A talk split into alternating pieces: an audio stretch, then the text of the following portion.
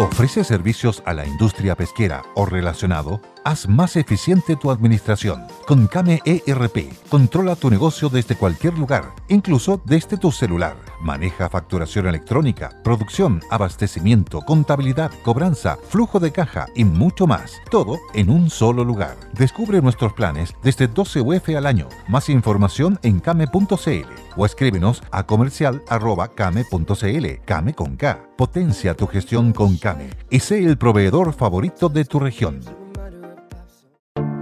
Te invitamos a conocer un lugar mágico, un lugar único, con un paisaje de una belleza que conmueve. Bosque Choyinco, ubicado en el destino Cuenca del Lago Ranco, es el proyecto ideal. Bosquechoyinco.cl, parcelas de 5.000 metros cuadrados con rol propio en el hermoso valle del río Calcurrupe. Fundo Choyinco, kilómetro 3 de la ruta Jifen al lago Maihue, región de los ríos. Consultas y coordinación de visitas en bosquechoyinco.cl.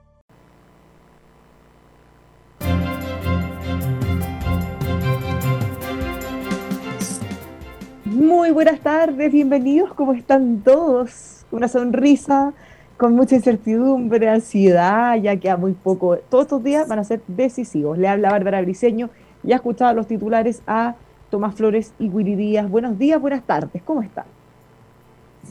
Buenos días, buenas tardes. Eso así se llama el programa. Buenos, días, buenas, tardes, mercado. Ahora, sorprendente, Bárbara, lo, de Argentina. ¿eh? Sorprendente por dos cosas. Bueno, primero por el triunfo, te fijas, de los opositores al kirchnerismo, que era algo que se preveía. ¿eh? Pero, pero sorprendente también que con lo corrupto que es, con, con, con lo malo que es en, implementar políticas públicas, el kirchnerismo todavía mantenga cerca de un 30%. Eso a mí me sorprende.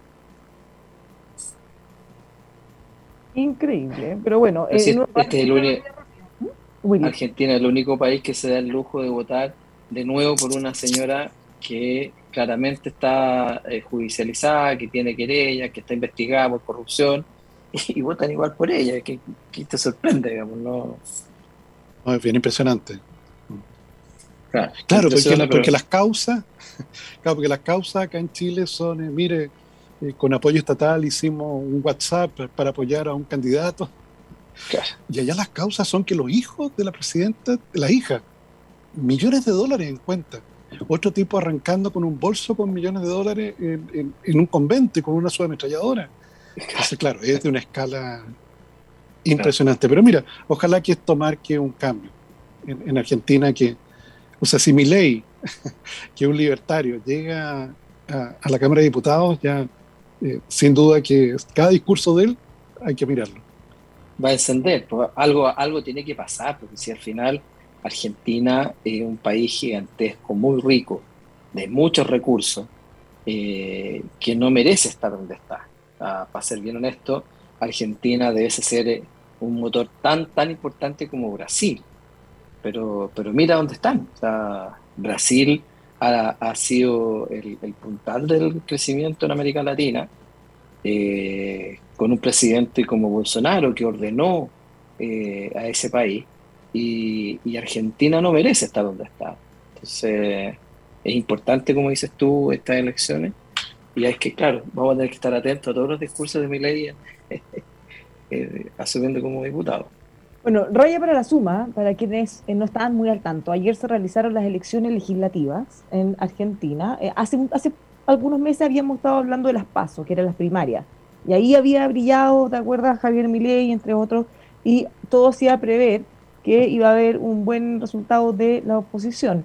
Pero el resultado superó todas las expectativas de ellos mismos y de todos quienes estaban mirando con atención, porque eh, hoy día a la mañana conversé con un analista argentino, decía, esta es la derrota, la peor derrota, la derrota histórica que ha tenido el peronismo, perdieron el control del Senado, o sea, realmente esto muestra una caída eh, muy, muy considerable, dejan a la oposición en mejor pie imposible para las próximas elecciones que son en dos años, aunque siempre se sabe, dos años es toda la vida, puede pasar cualquier cosa.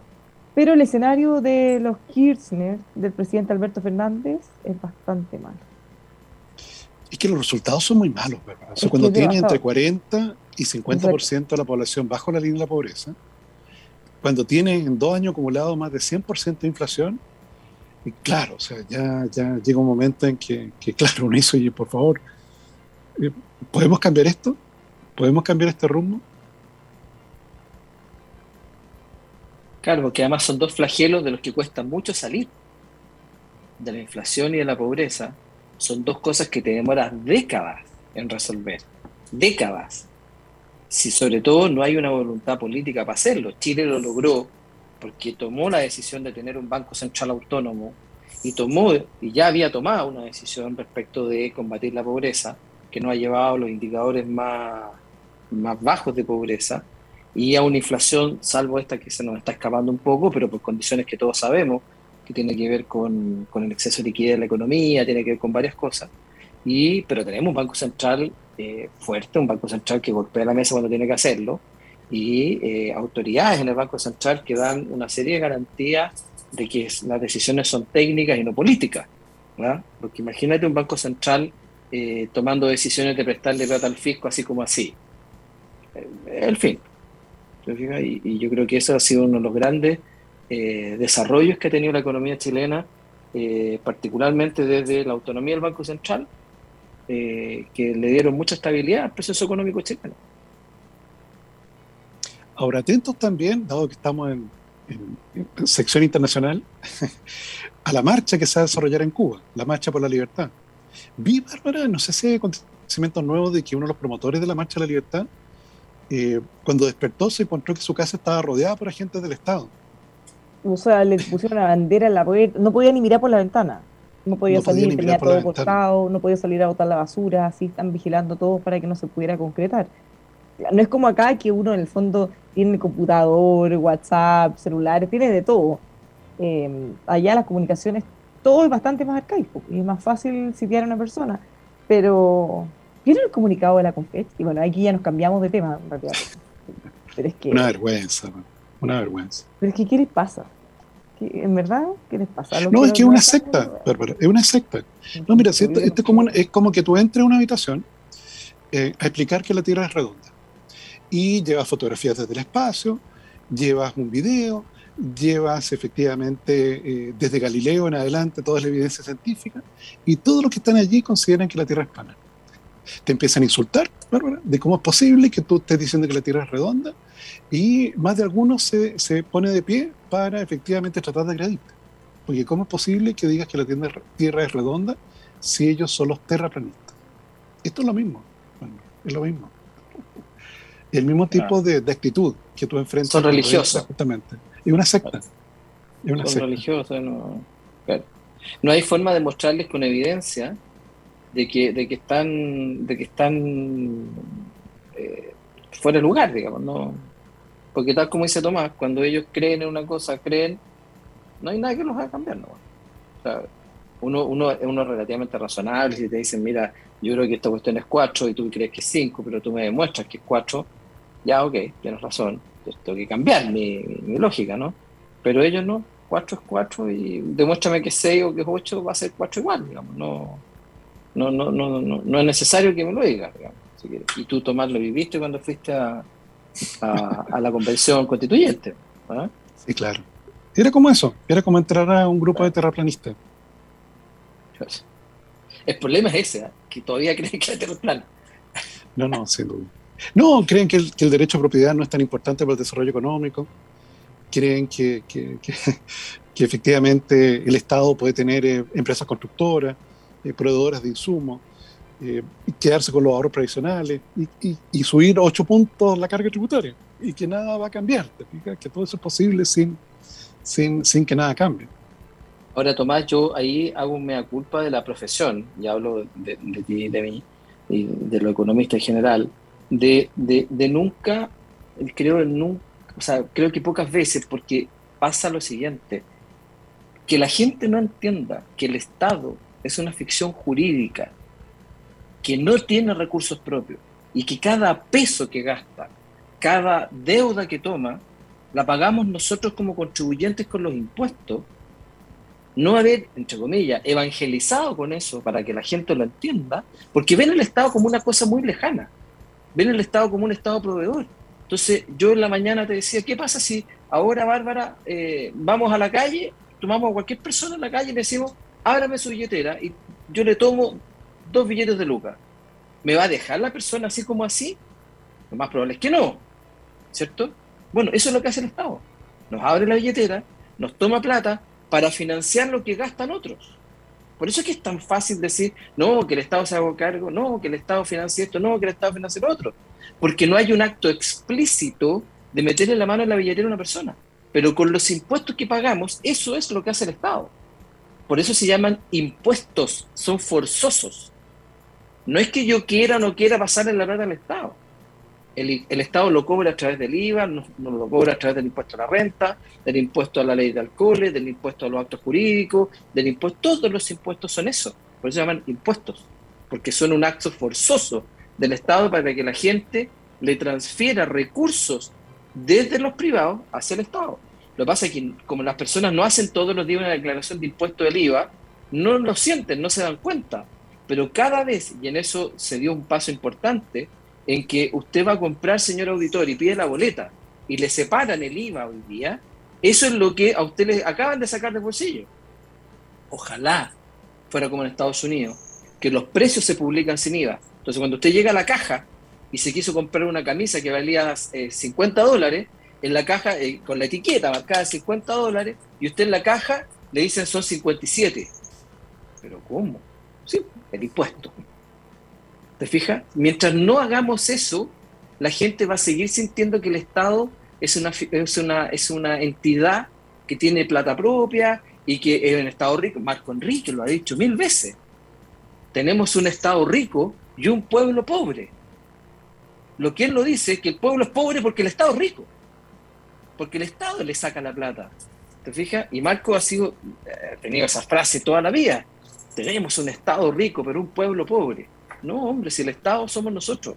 Cada peso que se gasta el Estado lo pagamos nosotros.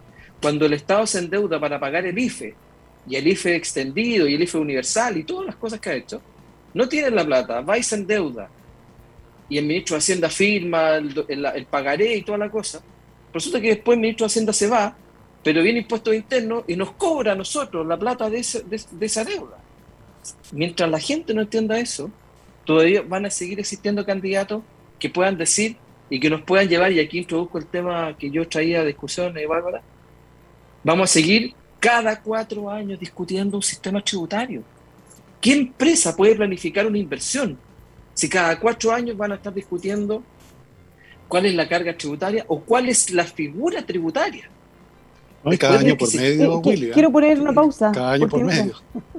Les quiero mostrar un libro que leí, que justo hoy día entrevisté ah, Axel Kaiser por este libro que acaba de sacar, el, economista callejero. Es que me acordé por lo que estáis diciendo, Willy, respecto a los impuestos.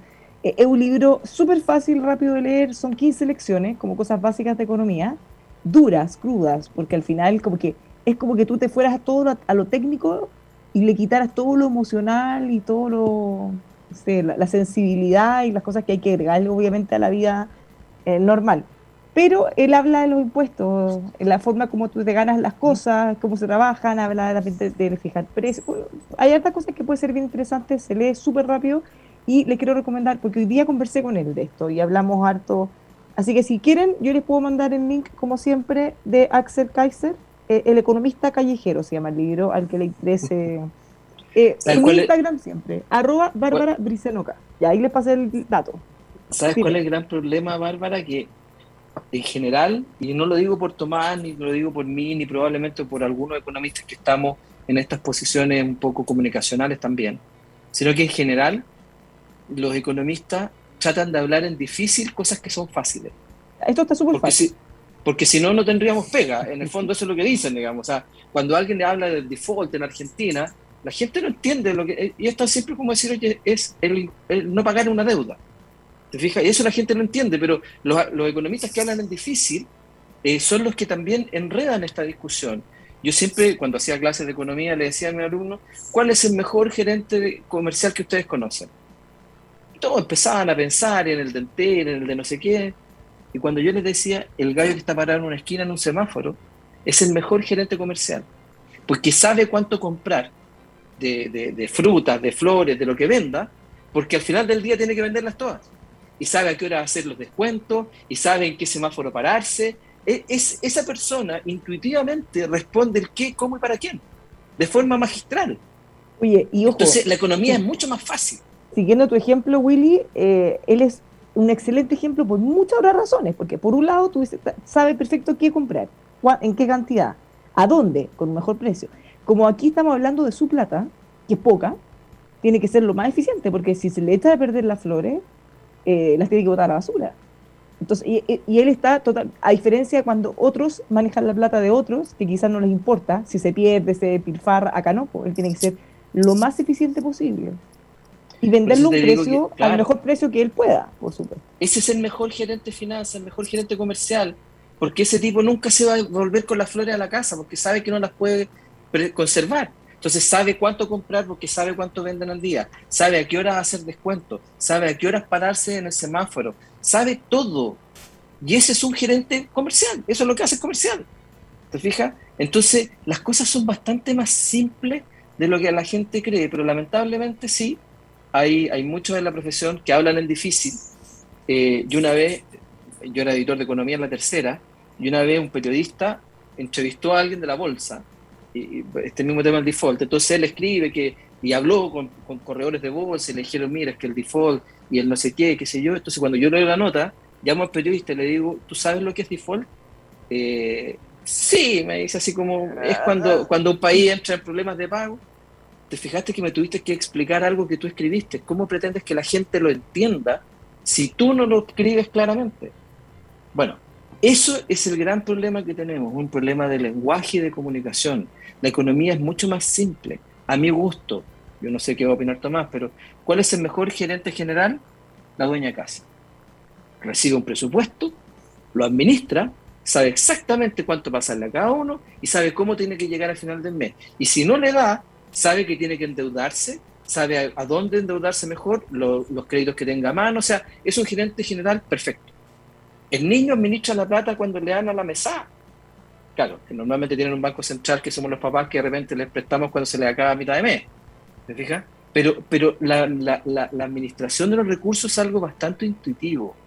Y que no se equivoquen que lo que hace el ministro de Hacienda es administrar una gran casa con los mismos problemas que tiene a los trabajadores de la NEF pidiendo más plata, que es lo que hacen los hijos con uno cuando quieren conseguir algo.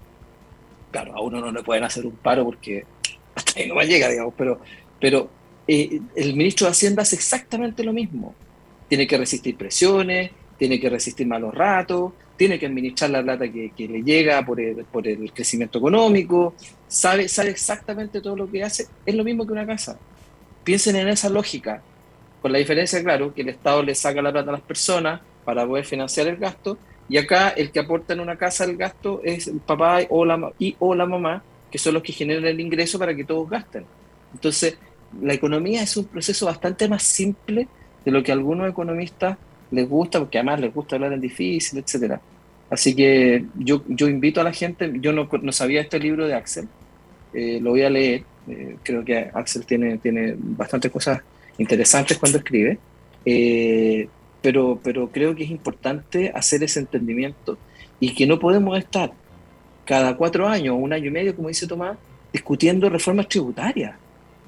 Eso le hace muy mal a la economía porque finalmente las empresas que tienen que evaluar un proyecto a cuatro, cinco, en minería ni hablar, que los proyectos demoran 20 años, tener que pensar que cada cuatro años va a haber un, cambio tributario o en la tasa o en el sistema propiamente tal, como el último que se hizo de, integrar y desintegrar.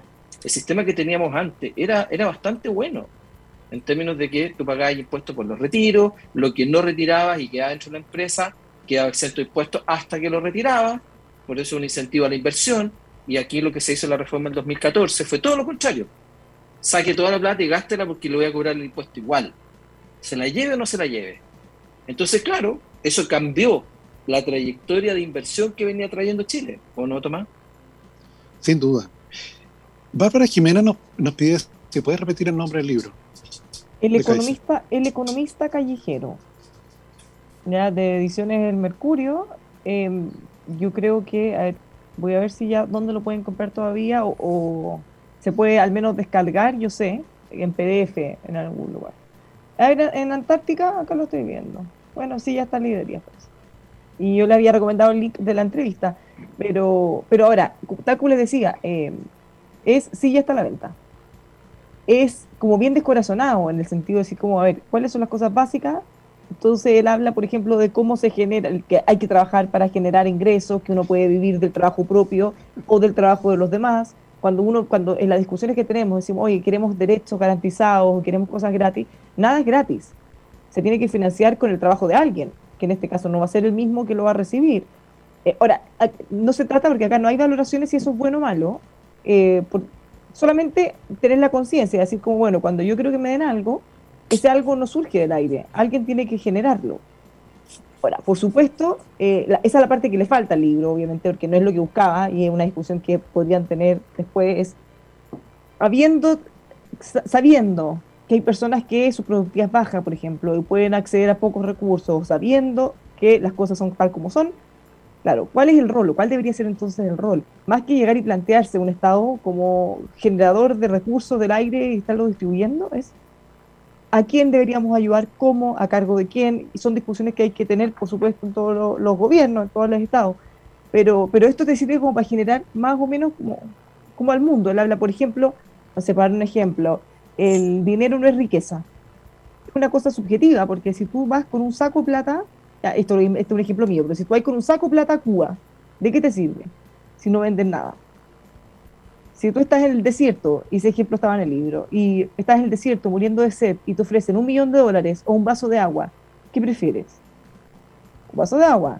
Pero si tú vas a Nueva York con un millón de dólares, puedes comprar de todo. Entonces al final, de alguna manera, te aterriza los conceptos para ir mirando, bueno, en qué estamos, cómo vamos y, y cómo se debería también considerar las discusiones todos los aspectos técnicos básicos. Bueno, todo esto que ha pasado y que, y que Tomás, Tomás lo ha dicho magistralmente siempre, todo lo que estamos viviendo hoy día de, liquidez y, de esta presión inflacionaria y todo, tiene que ver con que vendimos la joya a la abuela. Finalmente, sacamos ahorros de nuestra pensión. Pues, de hecho, no hace mucho me tocó escuchar un programa de esto de, de YouTube, donde le preguntaban a los dos panelistas eh, que, se la jugaran por el, por el retiro. creo que era, no sé cómo si era el segundo el tercero, el primero, o alguno de ellos. Ya, pues jueguensela, digan si hay que hacer el retiro o no. Y ellos, muy suelto cuerpo, dijeron: vaya a retirar su plata, si es su plata. Por supuesto que se la tiene que llevar, llévesela nomás.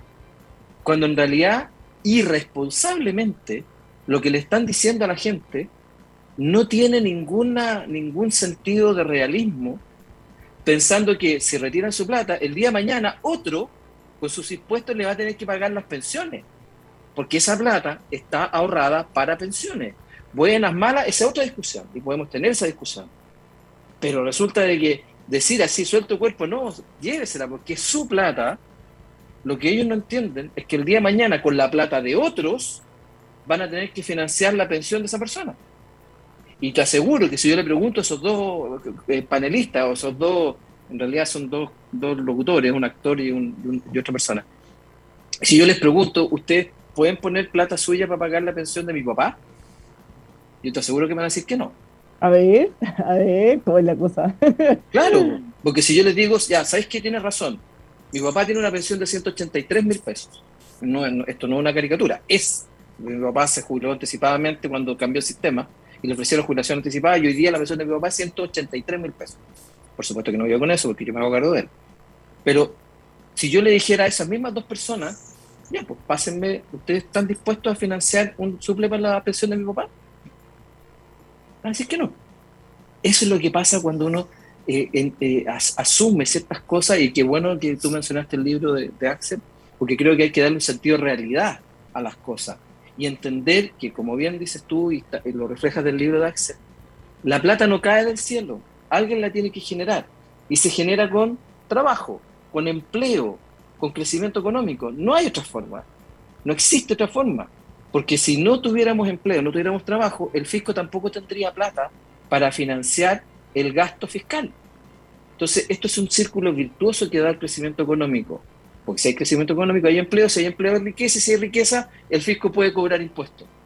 Oye, hay varias cosas que parecen novedades, pero en realidad cuando uno las ve, pareciera que no, o, que ya se ha instalado que no, pero por ejemplo, cuando se habla de la producción, el trabajo de la gente, eh, algo que o debería ser tan obvio, pero que no, es que al final el salario o el ingreso de una persona depende de la productividad y no de las horas trabajadas. Entonces, muchas veces cuando tenemos discusiones en la opinión pública, claro, se tiende a confundir o si alguien trabaja mucho debería ganar más, siendo que no, no es así. Una persona muy productiva puede trabajar muy poquito y generar muy altos ingresos. Entonces, eh, ¿para qué sirve esto? No es para ser malos o para decir alguien tiene que ganar mucho o poco, al contrario, definamos por qué una persona gana poco. Y solo así vamos a poder decir, bueno, si esta persona gana poco, no porque es flojo ni porque se haga la vuelta, es porque no tiene herramientas, porque le falta educación, porque le falta tecnología, le faltan eh, implementos para desarrollar mejor su trabajo. Si nosotros mejoramos eso, es un círculo virtuoso. Entonces, esa persona más capacitada, que va a hacer un trabajo con mayor valor agregado, con mayor tecnología, va a poder hacer más cosas en menos tiempo, le van a subir su ingreso. Sí, pero tampoco es la productividad solamente bárbara, porque no, si tú no miras, es la productividad, pero, es unos toma, Por ejemplo, toma dos niños que entraron a la universidad, estudiaron los dos ingeniería comercial, eran compañeros de curso, sacaron exactamente las mismas notas, terminaron exactamente en el mismo minuto y los dos se graduaron exactamente igual. Basta con que uno de ellos, por lo tanto, lo que estoy diciendo en el fondo es que tienen el mismo conocimiento, basta con que uno de ellos entre a una pyme y el otro entre a una multinacional para que por el solo hecho de eso sus remuneraciones sean distintas. De todas maneras. Pero ¿qué es, lo, ¿qué es lo que hay detrás de eso? Es que probablemente, como dices tú, en la multinacional, porque hay más acervo de capital, la productividad de, de esa persona, igual que la del otro, rinde más y por eso que le pagan más. En cambio, si uno se va a una pyme, a un negocio familiar o, emprende, probablemente su remuneración va a ser menor que la de la multinacional, habiendo sabido los dos exactamente lo mismo. Por eso es que también depende del entorno donde se desarrollan esas habilidades. Claro, al inicio. Al inicio, claro. en 10 años más. Claro, por supuesto. Por supuesto. Apple se comió. Claro. Bueno, nos vamos a la pausa con todas estas recomendaciones para dar una miradita a los mercados y en qué está esta semana, cómo partimos. Pero antes hablemos de Carlos Guerrero.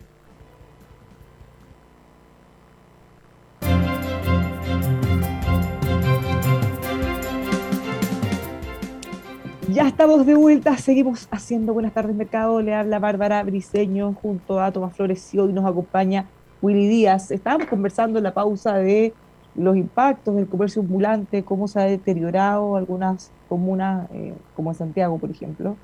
Bueno, hace unos días eh, había un reportaje en Canal 13 que mostraba, entrevistaban a los locatarios. Y, era muy triste porque tú ves afuera las imágenes, todo lleno, lleno, lleno de gente, entre los vendedores ambulantes, la gente que va circulando, está todo lleno, todo colapsado. Y entraban a las tiendas, que están ahí mismo, y no volaba un alma. Entonces ahí los pobres decían, pucha, estamos hasta el cuello, no entran o nos compran, o muchas veces venden lo mismo que nosotros, mucho más barato, o son artículos falsificados, a veces robados, que no tienen procedencia clara, y es una competencia súper desleal. Le damos la vueltecita a los mercados. ¿Cómo parte, cómo están las expectativas abriendo esta última semana previa a las elecciones? Mercado, yo te puedo dar precios internacionales del cobre, que en este minuto se está transando en 4 dólares 40, está cayendo 1,19%. El Brent está en 81,19, también cayendo 1,19% y el BTI está en 79,85, cayendo 1,18. En general, resultados más bien mixtos, pero, pero lo más importante para nosotros están a la baja. La bolsa, Bárbara, la bolsa china, que ya cerró hace un buen rato atrás, una leve caída, 0,2%. Las bolsas europeas en general al alza en este momento. Se destaca, por ejemplo, la bolsa italiana, 0,4% arriba, la bolsa francesa también, 0,4% arriba. Y déjame ver, la bolsa americana, en este momento, que, la semana pasada se vio muy afectada por la inflación, y en el caso de eh, Dow Jones subiendo 0,1%, prácticamente, prácticamente plano. El Nasdaq cayendo. Déjame ver, en el caso del Nasdaq, déjame ver las acciones más importantes, cayendo en este momento, el que más está cayendo es Tesla. Tesla cayendo 4%, porque eh, Apple, la acción favorita Don Willy, con una leve caída, pero menos de 0,1%. No, la, más importante es la caída de Tesla en este momento y Netflix cayendo levemente, 0,14%. Y en el caso del dólar, 797 pesos. aquí en Chile. De nuevo, de nuevo a la baja, cayendo 3,35 pesos en esta jornada. Y la bolsa chilena, Bárbara, está bastante caída. ¿eh? Sí, sigue caído, 2,18% abajo. Y tiene bastante mixta.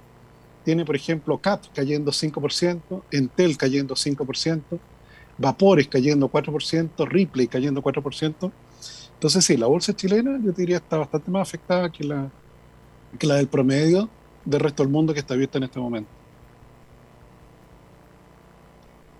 ¿Qué cosas tenemos que estar atentos en estos días? ¿O qué tanta expectación o no hay respecto Yo creo que la política. Esta es la semana de la política.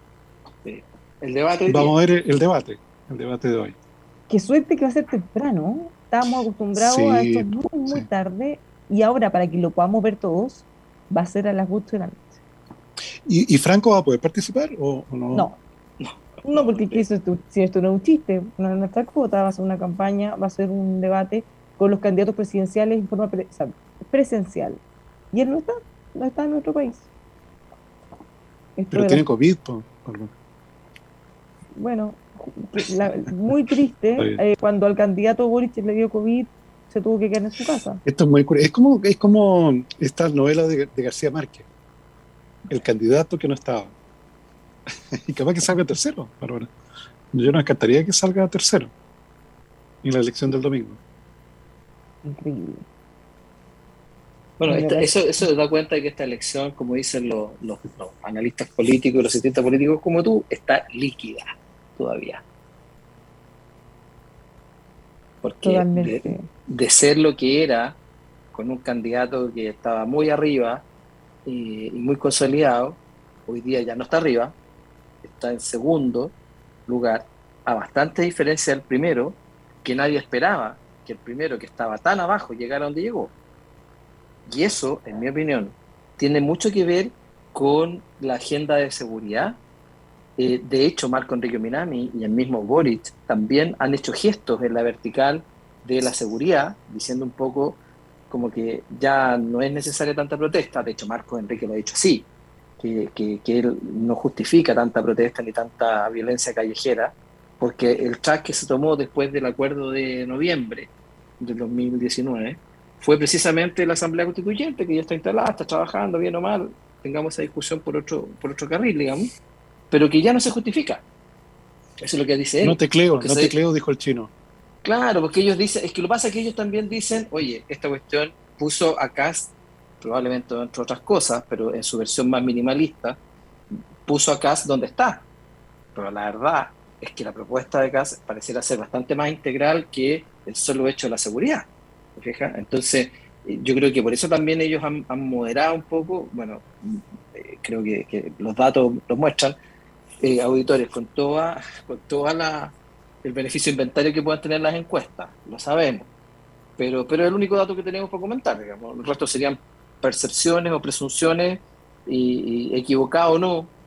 Creo que a lo menos todas las encuestas marcan la misma tendencia. Pueden haber discrepancias en los números, pueden haber discrepancias en, términos del nivel de los apoyos, pero creo que todas, y tú, me puedes corregir ahora porque tú eres artista político, eh, la tendencia es en todas las encuestas la misma que pasa Kass y Boric a segunda vuelta, ¿no?